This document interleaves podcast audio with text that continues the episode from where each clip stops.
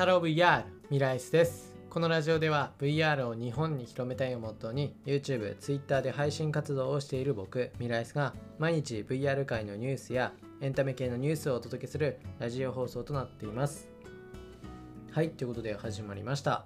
本日は2021年の10月の14日ということで今回紹介する VR ニュースは VR 上で認知症を模擬体験する大学の開発が面白いという内容の VR ニュースです。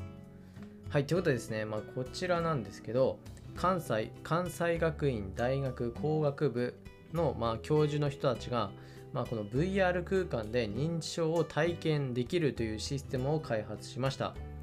で、これ、まあ、どういったものかというと、えっとまあ、体験者はこの VR ゴーグルをかぶるんですけどでそのかぶった中でこの視界に映るのは仮想のキッチンがあります。でその仮想のキッチンで動き回って必要なものを取ったり、まあ、例えばあとコーヒーコーヒーを注ぐ動作とかするんですけど、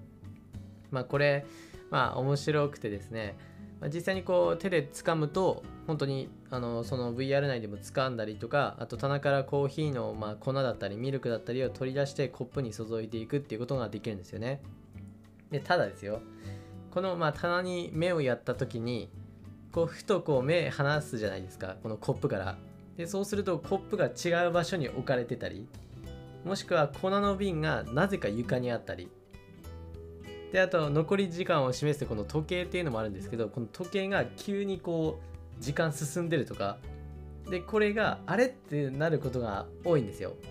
でそれはそうですよね。もうおかしいじゃないですかこの VR 内で体験することって。普通じゃありえないことがまあ起こるっていうことで。でこれが認知症を体験するっていう内容なんですよね。いや面白いですよねこれ あのまああの実際にこう何ともない人がね認知症じゃない人がこれを体感するとなんだこれっていう風になると思うんですけどこれがまあ実際に起こっている認知症になっている人の、まあ、体験してる内容だっていう風なことなんですよね。今はやっぱり高齢化っていうことでこの認知症になっている方もすごい増えてるっていう状況でまあその認知症になってしまうとあのいやこういうことが起こるんですよね本当にあれっていうことが何回もこう連続して起こることによってまああの精神的にねあのおかしくなったり、まあ、不安やストレスが大きくなって怒りっぽくなったり暴言を吐いたり暴力を振るうっていうあの、まあ、行動になってしまうらしいんですよね。でまあそうなんでそうなるのっていうふうに実際にこうアルツハイマー病になってない人ってわからないじゃないですか。急にねなんで忘れんのみたいな感じで、まあ、怒るっていう人もいるだろうし。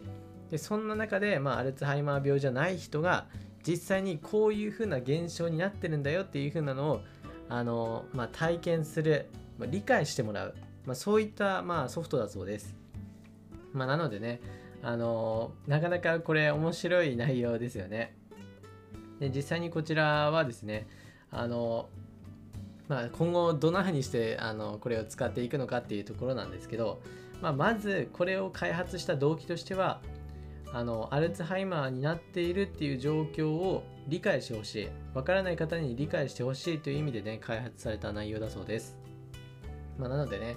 あの、まあ、アルツハイマーで、まあ、いろいろよくわかんない、よくわかんないというかね、あの、なんでこんなことも忘れんの？みたいなね、感じの、まあ、家族内とかね、あの、そういうのあると思うんですけど、まあ、実際自分が体感してみると、本当に本人は別に悪気があるわけではなくて、本当にもうそういう状況になってるんですよね。あれ？あれ？ってもう何回も。